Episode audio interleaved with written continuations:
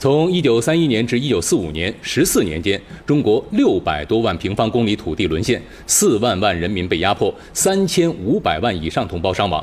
烽火岁月，山河飘摇，苍生蒙难，家国难安。前事不忘，后事之师，铭记历史，并不是延续仇恨，而是以史为鉴，面向未来。昨天，在四川广汉抗战阵亡将士纪念碑前，人们重温历史，缅怀先烈。在广汉抗战阵亡将士纪念碑前，公安民警、青年代表、志愿者们自发来到这里，驻足碑前，全体肃立，默哀致敬，静静聆听着那段波澜壮阔的抗战史，表达对抗战阵亡将士们的崇敬与哀思之情。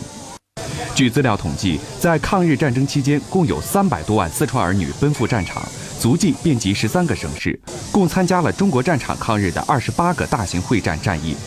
先辈们的英勇事迹，深深激励着现场的人们。